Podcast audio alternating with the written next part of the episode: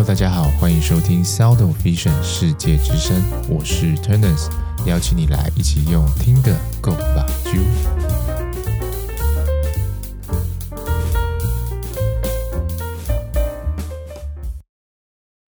Hello，大家好，欢迎收听世界之声。今天呢，要来延续上礼拜升学的集数。跟大家聊聊自己在硕士班两年的心得，以及过去学习的历程，还有未来可能如果你要进到硕士班的话，你可以特别留意的部分，以及一些小小的建议。那首先呢，为什么我会想要念硕士？最主要的原因应该还是属于工作需求啦。因为我自己在大学的时候就没有很排斥当老师这件事情，有想要走教职这一块。那在台湾的制度里头的话，如果你要走教职的话，硕士是一个最基本的标准。如果你取得了硕士学位的话呢，你就可以在专科当老师。那在大学的话就会比较难一点，因为通常大学还是会希望你有这个博士的学位。所以呢，那个时候就想说，未来可能会有想要走教职，那念硕士对我来讲就是一件必备的事情。所以第一个主要是我当时对于职涯规划的一个必要的资格，所以决定要应届就念硕士班。那第二个是我发现我自己本身蛮喜欢去解决问题的，就是我如果有在学术上啊，或是日常生活中都一样哦，就是如果有疑问的话，我会很想要把它赶快解决掉。然后其实，在念研究所就有点像是发现问题，然后解决问题嘛。然后你你是透过这个实验的设计，然后去找出这个问题的答案，或是它中间的脉络。所以我觉得自己是蛮适合念研究所的。那那个时候也就是很顺利的，就是应届就考上了。虽然说，其实，在当时的那个背景时空背景下呢，并没有那么多的人会选择念研究所，跟现在相比。当时候，尤其我们还是第一届有国考的状态下，其实很多人考上了验光师之后，就会直接到临床去工作。但因为我的目标就比较明确一点，所以我那时候就选择了要继续升学，然后先完成这样的一个学位。所以这个就是我当初为什么选择要念硕士的一个原因。那我接下来我想要跟大家聊的是说，这个我觉得在硕士课程当中，你可能要去具备。加强，或者是说你在这当中你会很常会去用到的软实力跟硬实力。好，那我们先从硬实力的部分开始好了。当然，第一个就是专业知识的部分，跟大学的课程比起来，我觉得研究所在专业知识这一块是更加没有边界的。因为在大学的时候，可能以我们学校为主，大多数都是老师的讲义。那原文书看的几率，坦白讲，在大学这个阶段并没有到很多，所以呢，呃，你的知识来源其实都是老师或是教授单方面给你的。那在硕士的课程当中，因为每个人他可能接下来要钻研的领域或是研究的方向并不相同。所以课程上已经没有那种，就是大家会一起上课学一些基础知识的部分，比较着重在研究设计跟期刊的讨论跟报告。那在这个专业知识方面，我认为是你自己需要额外去花时间。例如说，你可能就要多看一点原文书，去把自己的背景知识建立得更深，或甚至是更广一点。因为坦白讲，大学阶段的时候。大多数的人念书就是为了要应付考试嘛，不管是学校期中、期末考，还是最后的那个国考，所以比较少会去做一个延伸或者是融会贯通的部分。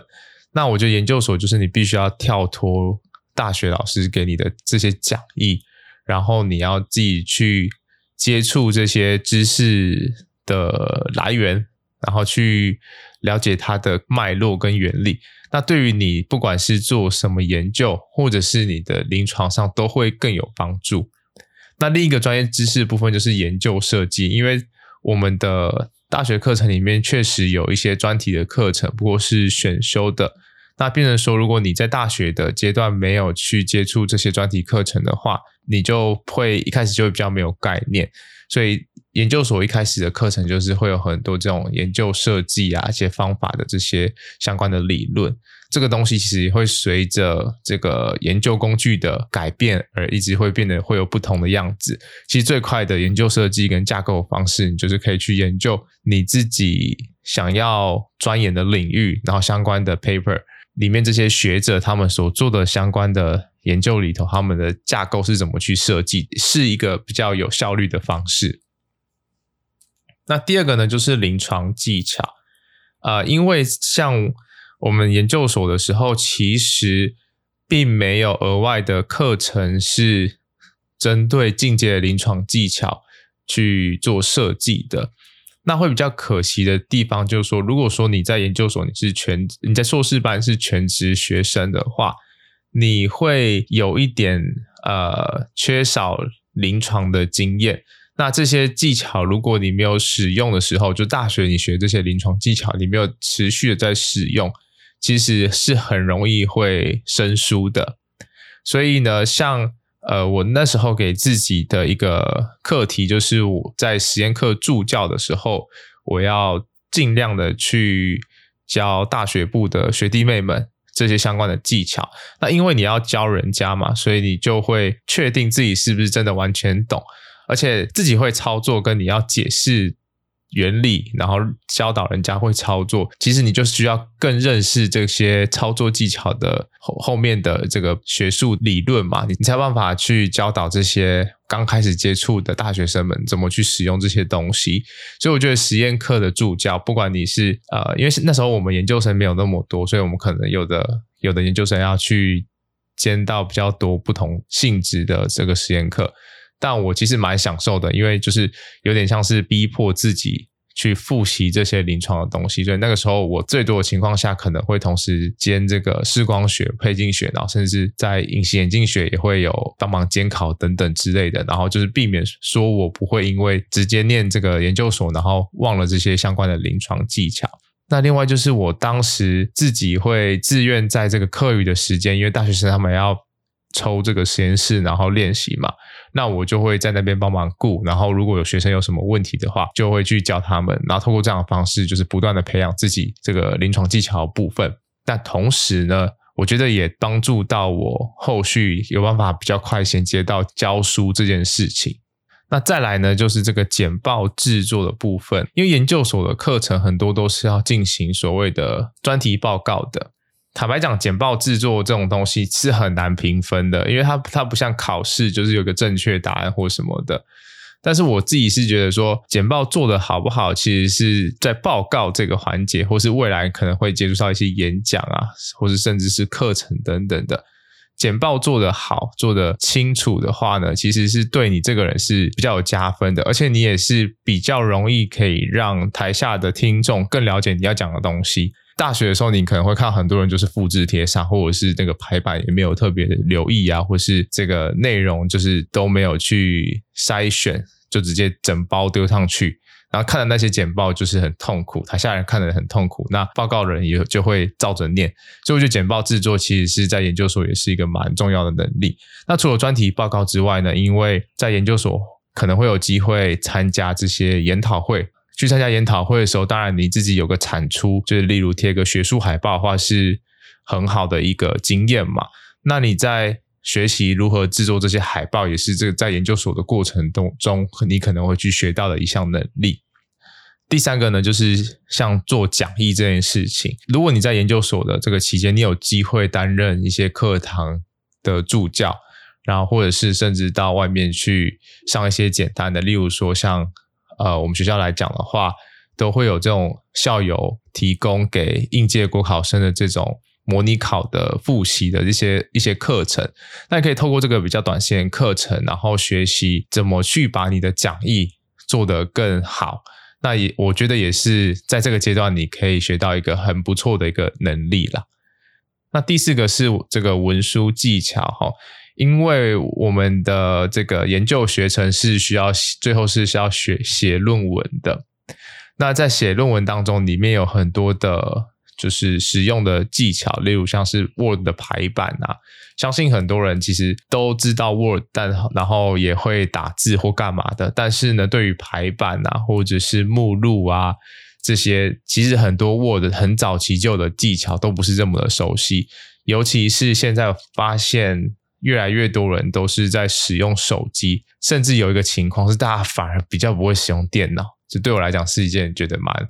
蛮讶异的事情哈，但是因为你要写论文，你最后就是需要编辑一份呃内容很多的 Word Word 的档案，所以你要先学会这些排版的话，对于你在这个硕士的课程当中也是有所帮助的。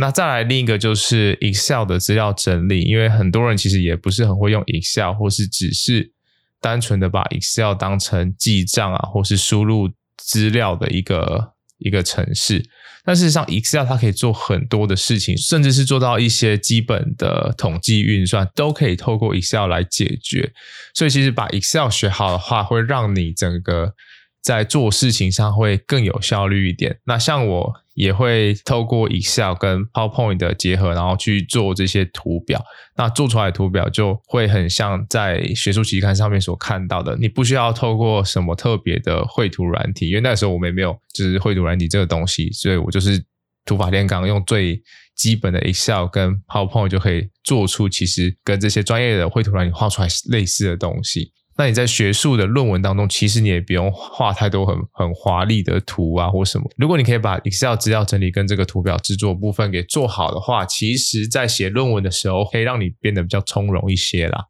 第五个呢，就是写作能力。就我其实没有特别的意识到这件事情。其实我在写论文的时候，并没有到真的呃卡关这件事情，就是怎么去阐述。这些内容对我来讲好像不是太大的问题。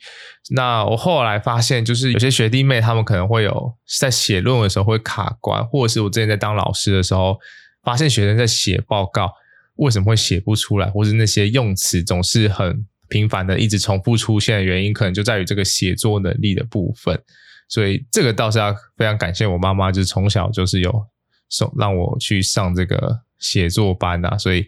在写作的能力上有一定的水平，所以如果说你想要在写论文的时候写的顺一点的话，你可能可以去加强这一块。那最简单加强的方式，其实就是多阅读一些文章，就可以慢慢的就是内化这些写作的东西。这边讲的主要是这个。中文的写作啦，因为毕业论文其实你可以写中文就好了。那英文的写作能力其实也可以花时间去琢磨，因为如果你到最后做了一份研究之后，基本上大家都有机会都会想要把你的这个研究发布在期刊上面，那算就算是一个里程碑嘛。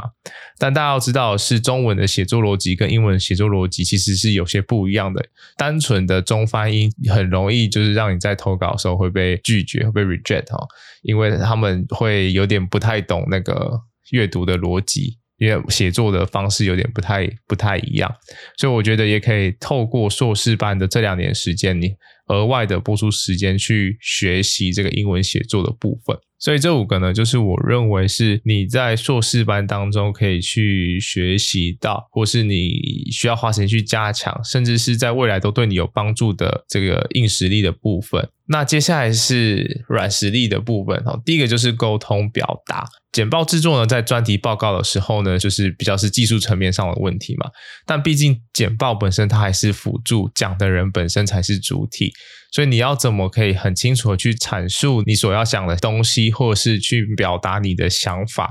这件事情其实也是要透过训练的。啊、那我觉得有几个很简单的方式可以去练习这件事情。第一个就是要问问题，其实问问题也是很吃表达能力的，因为你今天要怎么让台上的人听懂你的问题，或者是你要怎么很准确的表达自己想要知道的东西，就是可以透过问问题这件事情来进行。所以我会建议这个研究生呢，可以在不管是在专题报告或是听任何其他学术演讲的时候，就是可以比较积极的去问问题啊。因为在亚洲文化中，其实大家都不是特别喜欢问问题，会觉得说我现在问的问题是不是别人会觉得我很笨啊，或是怎么会连这都不知道？但其实我我是觉得，如果你真的就是很好奇这个问题，你真的不知道，你就应该问，因为这不管怎么说，对你来讲都是一个赚的事情嘛，因为你就是解决心中这个疑问。那你又可以从这个过程当中去学习怎么可以更清楚的去表达自己的问题跟自己的想法。那第二个就是透过报告嘛，那我觉得可以做一个很简单的练习，就是你当你今天要进行专题报告之前，就 seminar 之前呢，你可以把你的报告内容除了跟教授去 meeting 或者是你的呃硕士班同学 meeting 之外，但是因为这些人都是有共同的专业背景的，所以有些东西他们听得懂是很自然的。你也可以试着把这个报告跟你的朋友，但他不是相关背景的人去做这个学术报告的部分。如果说呢，他也听得懂你想要报告的内容跟主题，还有你要传达的想法的话，那表示你在这个表达能力上是很不错的。那你也可以透过这样子的练习呢，去询问他们，就是他们的一些回馈，来告诉你说，你可能在什么地方去讲。会比较好一点，就是我觉得学术就是要把一些很困难的东西，把它讲得很简单，然后让一般人都听得懂。那你在台上扮演的就是一个很好的一个这个报告者的角色，所以这是沟通表达的部分。那第二个是时间管理，我觉得在硕士班当中，时间管理真的很重要，因为不像大学的时候，你的课程其实基本上都是安在课表上的，所以你就是时间到去上课，然后上完之后呢，就是考试前自己安排一下读书计划，大概就是这样子，就过了四年。可是硕士班，因为除了第一个学期或是第一年，你可能会有比较多课程要修之外，其他大部分都是你自己的时间。那硕士班就。正常的休业时间就是两年嘛。如果你想要两年毕业的话，你会发现其实你要把时间安排得很紧凑，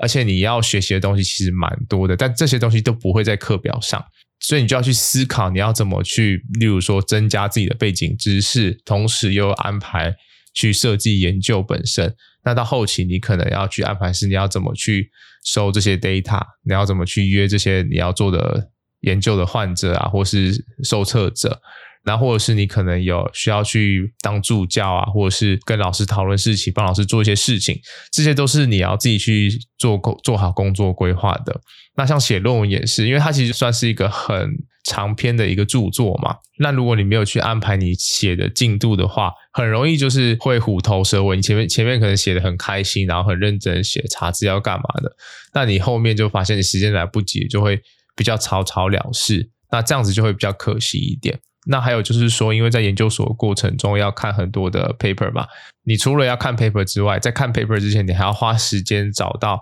你需要的 paper。那这些东西都是未来你在写论文时候的重要的参考资料嘛，所以你要怎么去安排这些时间，就是非常的关键哦。就是对于你有没有办法顺利毕业来说，是一件很关键的事情。那第三个就是团队协作的部分，因为有的时候。一起做一些研究啊，或是一起做一些事情来讲，你的想法会比较多一些，然后你也可以让呃，因为每个人的看法跟看的角度会不同嘛，那在在这个团队的合作的过程当中呢，你你就可以去学习到更多不一样解决事情的方式。那另外一个就是我在研究所的时候，可能还是会参加一些义诊。那你在这个议诊当中，你也可以去学习怎么去分配人力。那包括是你在收 data 的时候也是一样，你可能要收的东西有很多。那你在这个当中，你要怎么去安排你的动线啊、流程的？这些都是我认为我在研究所的时候有运用到的一个能力，然后对于我后面的工作其实也是有点帮助的。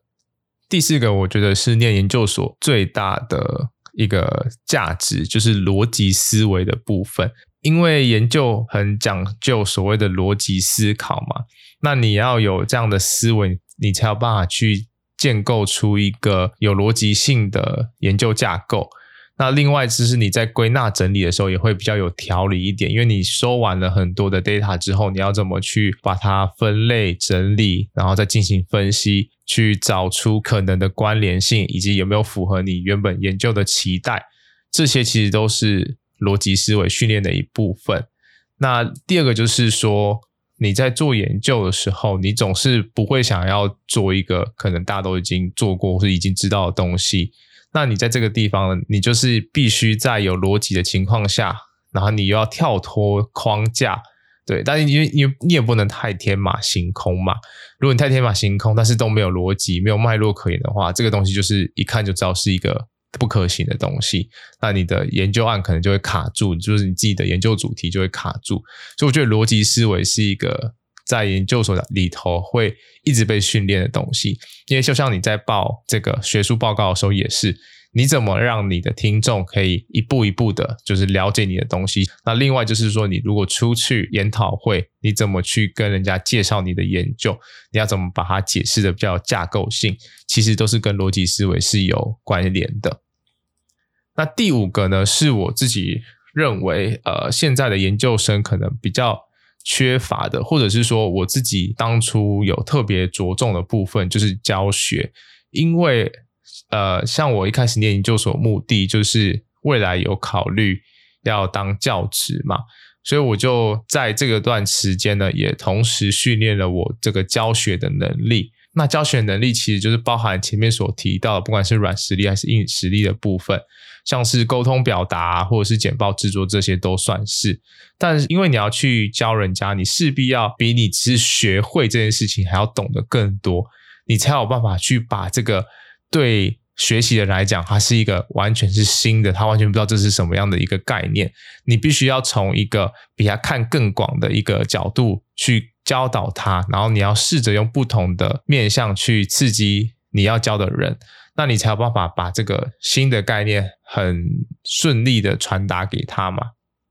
所以我在研究所的时候，我就不会很排斥当助教。在当助教的时候，你一定会遇到各种各样的问题。每个人问问题的方式，或者是他们卡住的点会不一样。那我觉得就是去破解这些东西，对我来讲是觉得蛮有趣的。因为当我用 A 方法去跟 A 同学讲行得通的时候，你你同样用这个 A 方法去跟 B 同学讲。不一定他是听得懂的，但大多数的人就会觉得说，那就是 B 同学的问题，因为你就觉得说我用了原本这个方法行得通，那现在行不通应该是你的问题。那你有时候你其实可以稍微的换位思考，然后去思想一下说，那如果今天我用别的方法，或者是我再去更仔细的了解说他卡住的点在哪里的时候，对于你整个教学上是会很有帮助的。那除此之外呢，我在硕二就是快要毕业，东西都弄差不多的时候呢，我也会试着就是接一些授课的部分哈，不管是有的时候在实验课的时候，可能老师会让我试着教一小段啊，或者是那个时候有一些国考的这个复习班的部分。那再就是私底下可能学弟妹会问一些问题，那我就会很乐于的去做这个授课的这个工作。这也是对于我后面可以很快的衔接到教职来讲，我觉得是很有帮助的地方。当然，刚有这个老师身份的时候，还是要去做一些调整，做些磨合。但是，我觉得如果没有那段时间给自己的这个课题的话呢，我可能会需要花更多的时间才有办法去上手后来的这份工作。好，所以以上呢，就是我认为在硕士的课程中。你可以学习到，或者是你可以额外去加强软实力的部分。那再来，我想要给呃接下来要进入研究所，或者是你未来有想要念研究所的这些硕士生一些建议哈。首先呢，第一个就是你一定要提前的去想好自己想要的研究方向，最好是在入学前，因为一开始刚入学的时候，你会有很多的杂事。包括你要去上一些人体试验委员会的课程啊，然后你要刚开始接助教啊，然后或者是你呃要学很多跟研究设计相关的课，然后还要准备报告等等的。如果说你在入学前可以先想好的话，你会比较早开始去设计自己的研究，那它会变得比较完整一点。那你后面会遇到的困难也会比较少一些。但是如果说你一开始并没有想清楚，通常应届的毕业生都会有这个问题。如果你一开始没有先想清楚自己要做什么研究，要走什么方向，那你很容易会发现你一开始就是过得很很混乱，之后一个学期就过了，然后就一下了。你的同学可能已经跑完 IRB，然后已经开始要收案了，你可能才正准备要开始设计自己的研究。那你想，你在二下的时候就会开始论文就要写完了嘛，然后就要开始口试进行最后的这个报告了。那你中间这段时间其实是非常的短的，你要做的事情有收集数据、分析数据，然后写论文。那你会时间很不够的情况下，你产出的东西质量就不会太高。就我会建议大家在入学前就可以思考一下这个研究的领域跟方向。当然，你如果没有特别有经验的话，你比较难思考得很详细或者很多细节。但是起码你要知道自己想要走是哪个方向，而不是说因为不知道要干嘛，所以就去念研究所。那你真的会会发现这两年过得很快，可是好像很忙，却不是很充实。扣除掉你考完国考的这段期间，其实你大概还有一个月的时间才会正式的开学，所以这段时间呢，会建议你可以多找学校里头不同的教授去聊。那如果说你不知道怎么下手的话，你可以你擅长的学科开始，例如说你擅长的是视光学啊、双眼视觉啊，或者是隐形眼镜等等的，然后去看一些相关的期刊报告。就近期做哪些研究，你是有兴趣的，从这个去做一个切入点来去思考自己未来可能可以做什么样的研究主题。那第二个呢，也是我觉得，嗯，不知道为什么，好像大家会很排斥的一个问题，就是很不喜欢问问题，跟害怕被问问题。但我觉得在高等教育里头，你必须要透过。问题的答辩，你才有办法学习到更多的东西，不然你的思维永远都是单向的，都是从你自己去出发的，而不是从其他角度进入的。但是在做研究最忌讳的就是呃陷入一个死胡同，你没有跳脱出那个那个回圈的话呢，那你很容易就会在做研究的时候卡住，或者是在写论文的时候卡住，或者是你在找资料的时候，你就一直疯狂的往某一个方向找。但一直都没有办法解决你的问题。那我认为你多问问题，跟你在台上不要害怕被问问题，这个都是你应该要有的一个心态哦。因为我不知道为什么，就是好像很多人都会害怕在做报告的时候，就 seminar 的时候被问问题。但是大家应该很清楚的可以了解到，就是说今天有人演讲完或是做完一个报告，没有问题，只有两种可能，一种就是你讲的东西超棒的。所以大家觉得哦都很赞同，所以没有什么特别多的问，没有特别没有什么特别大的问题。那另一个就是你总讲的东西很无聊嘛，然后大家不想要听，或者根本就没有听，所以不知道怎么问问题。那如果是前者的话，当然是一件很开心的事情。但是坦白讲，在学术当中不太会有百分之百没有问题这种事情发生。那如果是后者的话，你应该要更担心，就是你到底讲的东西是不是有正确的传达出去，或者是你在表达上是不是有什么可以再加强的地方？所以我觉得能够被问问题是一件很好的、很好的机会。因为如果你今天报告一个东西，有人问你问题，表示他有一个跟你不同的想法，那你在思考上你就又多了一个角度出来。当然，这个前提是说你有很完整的去准备完你的报告，而不是说你都完全没有准备，所以被问了很多问题，这是不一样的哈。那如果说你今天就是充分准备完了，就不要害怕被人家问问题啊，因为这都是你学习的机会，不管是对问问题的人还是台上报告人都是一样的。第三个呢，就是我认为在研究当中，你不要轻易的妥协。哦，那这个不是叫大家要钻牛角尖，或者是。呃，不知变通哦，而是因为有的时候，像我们前面提到，如果你没有把时间安排好的时候，你会发现你实际在做你的研究的时间是非常短暂的。那在这个很短的时间，你又急着想要毕业，你只是想要最后拿到这张文凭，或者是你只是想要收到足够的个案数量，或是你想要收的这个 data 而已。但你没有去发现说这个东西在收的过程，或者是你在。设计的时候是不是其实有一些问题？然后你在有时间压力的情况下，你为了可以在时间内完成，你可能就会很妥协很多事情。比如说，呃，你明明知道有个更好的收集资料的方式，但你因为你觉得你怕你会来不及，你就甘愿让这个东西一直下去，你不愿意回过头来去做修正。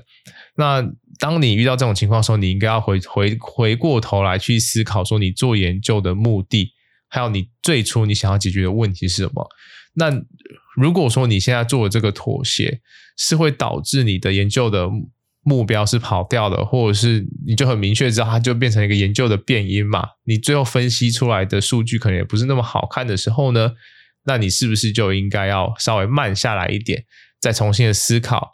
这个妥协是不是适合的？还是我应该要坚持原本比较严苛的标准，或是？比较可能是比较困难、比较花时间的一个方式，但是最后它的结果会是比较好的。所以这个是我认为，呃，一个研究人员应该要具备的一个心态跟一个核心的价值，这样子大家做出来研究才会是真的对于整个学术是有帮助的。那第四个呢，会建议大家可以多多的参加国际研讨会。当然前几年可能因为疫情的关系，这种类型的活动就比较少，确实是比较可惜。但是如果有这种国际研讨会的时候，我我觉得不管你是要自费，或者是你要去做个学术海报，然后申请经费去参加都好，就算只是去看看、去听人家讲的东西，也是一个很不错的刺激。你可以去知道世界各国的这个视光领域的学者当中都在做些什么。那因为相对来讲，我觉得台湾是在这个研究的部分量能上跟广度上还是没有那么的。多的，所以去参加这种国际研讨会，其实可以刺激给自己很多的想法，甚至是认识一些你未来可能会接触到的人脉。那另外一个就是你可以多跟不同的产业去做合作。那这以研究生的身份呢，其实可以知道更多东西，或是认识到这些产业里头职位比较高的人。那这些东西也都可能是你未来的一个人脉，或者是你可能是工作的上司，也是有可能的。所以不要排斥去参加国际研讨会啊，或者是一些厂商的发表会，因为我认为这也都是一个很好的学习的机会。第五个就是我认为应该要多多的尝试教学跟在台上讲话这些机会，因为有时候不一定是学术报告，有时候可能是学生系上可能有一些活动会。请研究生帮忙啊，像是招生这种，你愿不愿意去跟这些人去聊天，或者是甚至是上台去演讲自己的专业等等的？呃，我觉得以目前台湾视光来讲，未来会有一个很大问题，就是师资的部分。因为我们的领域来讲，大家念研究所的比例虽然是越来越高，但是毕业之后你又愿不愿意成为老师，又是一回事情。当然，也不是说你念了研究所之后，未来一定要走教职，你还是可以去做临床，或是你自己想要做的事情。但是呢，如果说你一开始就是很明确自己有想要走教育这一块的话呢，你千万不能觉得说你自己念完书取得资格了就能当老师，这中间其实还是有一段落差的。所以你应该要在这段时间呢，去多多的尝试在台上讲话或是教学这件事情。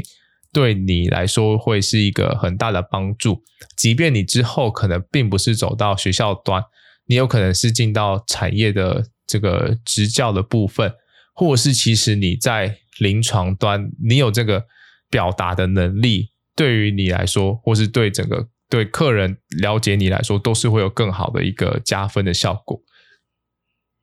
那第六个呢，就其实如果你在时间安排上允许的话。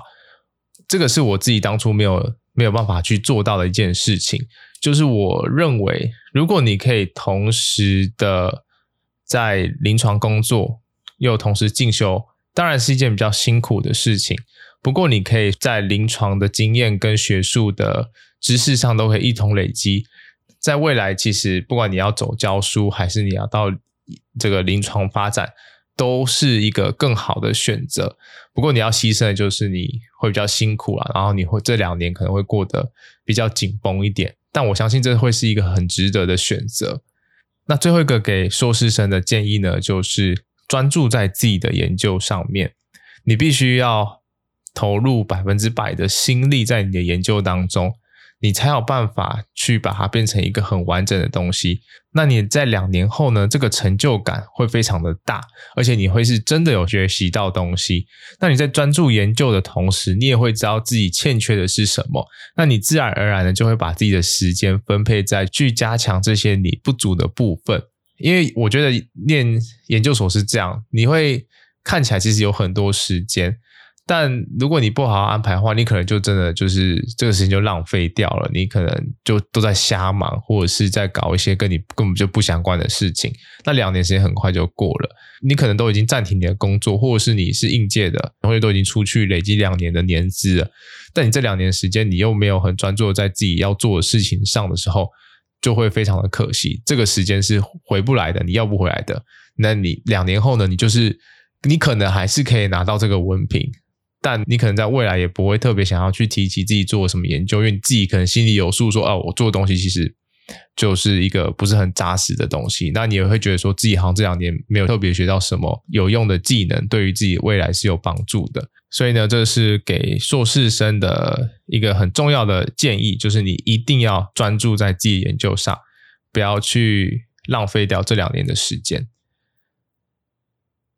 好，那接下来呢，就来聊一下我自己回过头来看念完硕士的心得有哪些。那首先先来讲一些我认为可以改善的地方。那很有可能就是其实提到这些东西，可能现在都已经有所变化，因为毕竟离开研究所有一段时间了。那第一个呢，就是我认为呃课程设计的完整度可能可以再提升，因为呃我觉得这个临床的部分还是偏少一些。当然，我们是一个。就是研究所这个研究所本身的学程是设计的是一个科学研究的部分嘛，但因为毕竟我们还是一个临床科学，我认为说如果课程上有更多的，比如说进阶的临床实作，或者是有些什么去提升研究生临床经验的部分，我觉得会整个课程会更完整一点，然后在学术跟临床的结合上也会更好一些。那第二个就是研究主题的多样性。因为相对于国外来讲，台湾的视光可能第一个可能资源，再来就是因为还算是学术研究里头还算是偏年轻的一个科系，所以在多样性上就会比较少一些，就跟国外相比，可能能做的研究的项目会比较少。那这个就是可能需要花时间去慢慢的去改变的一个地方。第三个呢，就是啊、因为以本科来讲的话呢，目前是没有博士班层级的，所以在这个念书的时候，你比较难会有一个就是学生角色，然后你可以咨询的人出现，因为你就就硕一跟硕二嘛，你有时候你可能甚至没有学长姐，就只有只有你自己一个人而已。那硕二就是一下就就是两年的时间，其实很快嘛，所以很难会有一个。比较丰富的经验可以去做交流，所以这是比较可惜的部分，就是没有目前来讲，因为还没有博士班，所以就没有博士生可以去问。但当然，你还是可以跟你的教授啊，或者是在研究这件事情上，你还是可以跟其他领域的博士生去或者学长姐去做交流，其实应该也是也是会有帮助的。那最后一个就是我，因为我那个时候研究生还少嘛，所以 lab 的文化比较没有那么完善一点，或是就。就其实专题生或是研究生的数量没那么多，所以我自己会觉得，哎，当初没有这个实验室的文化是比较可惜一些的啦。那另一方面是我觉得自己学到了很多的事情，第一个是解决问题的能力，反正研究所本身就是在学习如何。有系统、有架构去解决问题嘛？所以我觉得这个东西虽然它可能一开始没有办法体现在你未来的薪水上面，可是它可以让你的生活变得，可以让你的生活变得更有品质。我觉得你遇到很多事情都可以用相同的这个思考模式去解决掉。那再就是资料收集的部分，因为你在做研究的时候，你要做很大量的资料收集，可能去查很多的资料，所以在这个方面，我觉得是。有显著的提高这个能力的。好，那第三个就是教学规划能力，因为我后来就是当老师嘛，那当老师当中其实有很多的小细节是呃，你一开始可能不会发现的，例如说你要怎么去安排你的课程啊，那一般的学术课程跟临床的实验课程又不一样。那包括像是你怎么安排考试，怎么设计考试，怎么去评分，评分的级距跟标准是什么，这些都不是你有办法呃特别去加强的一个东西。那我那时候就是透过我是研究生期间当助教的这些经验里面去琢磨出来的。那因为我在当助教的时候，也就是尝试着去监考不同的实验课程嘛，所以都会有一个概念。那我在后面。进入这个教育端的时候呢，我就会比较有一些想法，那也可以很快的上手，所以这个是我认为在那两年之间我学到了一个很重要的一个能力。那最后一个呢，就是人脉，因为你在研究所的时候就会认识到不同的学长姐，那不管是在产业的，在教育的，就你认识到人会更更广，而且你更有机会去进行一些比较有深度的对谈，那这个都可能是你之后在找工作的时候一个重要的人脉。那最后一个想要跟大家讲的就是呢，你千万不要为了文凭去念书，也不要为了成绩去完成某件事情，尤其是在研究所这个阶段，因为你如果没有一个很明确的目标，你在念研究所，包括你最后要写论文跟口试的时候，你会很痛苦，因为你会不知道自己为什么在做这个事情。你没有一个呃，我记得有个学长都会讲说，呃，就是一个信念的问题。因为你在写这个论文啊，或是在做研究当中，你一定会遇到很多很多不同的问题，是你一开始没有想到的。即便你一开始设计的研究再多么的完善，一定都会有突发或是一些问题发生。那如果你不知道自己到底为什么做这些事情的时候，到最后就会像前面提到，你会一直妥协，一直妥协，一直妥协，然后你做出来的东西就会没有那那么好。所以，如果说你今天只是为了硕士这个名称的话，大可不必。因为如果说你没有要走教职这一块的话，硕士这个文凭对你的未来职涯来讲，在验光师这个工作当中是没有任何帮助的。你的薪水并不会比较高，都是一样的。那你还不如赶快到临床去累积实作经验是更好的。那来跟大家分享一个好康的资讯。如果说呢，你是在台中市职业的验光师，然后你未来或者是你就正准备要进入这个研究所做这个在职进修的部分的话呢，台中市验光师工会目前有提供这个在职进修的学术奖学金。那申请的时间呢，是从六月一号到七月三十一号。详细的资讯呢，可以去参考台中市验光师公会的脸书或者是网站。那我会把相关的链接放在我的这个资讯栏的部分。那虽然说这个奖学金的部分其实金额不能算很高，不过我觉得也是不无小补啦。毕竟你要边工作边读书的话，本来就是会比较辛苦的事情。如果说你可以在这当中只是因为念书就可以取得奖学金的话，我觉得那我认为你一定要记得去申请哦。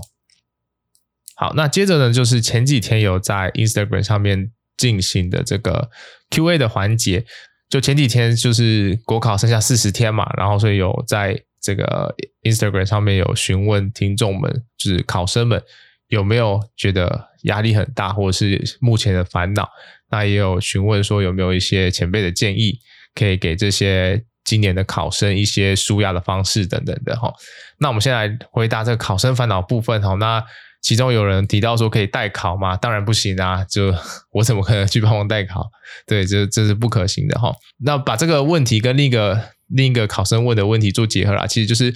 啊、有这个害怕考不上的这个忧这个这个忧郁的情绪在嘛？那呃，我必须说这是正常的。在剩下这个四十天，相对来讲是一个真的是已经快要到终点的这个阶段，你要怎么去抒发这个你害怕考不上？或是这个不安的情绪呢？然后给两点的建议。第一个呢，就是继续很规律的执行你的读书计划，然后呢，去透过考试去审视你到底还有哪些地方是需要加强的。在这个阶段当中，你考不好，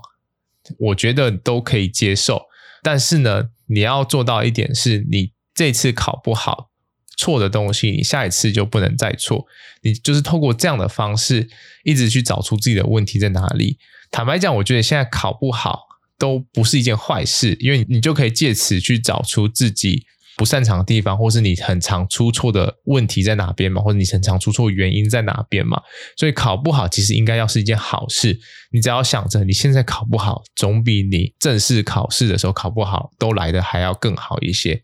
不过呢，你就是一定要坚持的，继续很规律的执行你的读书计划。四十天呢，其实一晃眼就过了哈，所以剩下这段时间大家要撑着，要盯住。那第二个呢，就是运动，就是去进行运动。那我当初就是没有去运动，所以到后期确实也是觉得压力比较大一些。但是因为我本身就是那种我认为睡眠比读书还要更重要的，一定要睡饱才是重点的，所以读不完我还是会去睡觉，不管是在。大学期中、期末考的时候，就就已经通常都是这样执行的，就是书我就认为读不完是正常的。好，那为什么要运动呢？是因为你就是放心的让这个多巴胺来解放你的压力吧。你在运动的时候，你产生这个多巴胺这个物质嘛，那它会让你的情绪比较安定一点。所以不管你到底平常多讨厌运动，我会我会建议你在这段压力很大的期间，你一定要去有一个规律的运动习惯。去慢跑也好啊，或是去打打球啊，你只要不要把自己的手弄受伤，或是让自己没有办法去参加考试就好了。对，所以我觉得慢跑是一个很不错的决定，就是每天练到晚上，晚上就去就去跑步跑一下，然后回来就可以洗个澡，可能再复习一点东西。那因为运动完也会比较好睡，所以你整个状况就会提升。所以我觉得运动是一个很好的帮助。那这关于这个前辈们的建议呢，有几个这个已经考上的前辈们有来留言哦，就是说什么玩 Minecraft 啊，或是躺着。啊，不外乎就是一个重点。那个那个玩 Minecraft 的，就大家不要觉得他在唬烂。他们当初真的就是每天念完书回去就开始玩 Minecraft，但最后他们都考得很好。对，我觉得这个其实跟抒发压力有相关啦。因为你如果没有一直抒发你的压力，然后你一直在这个高压的情况下，你很容易会把自己给压垮。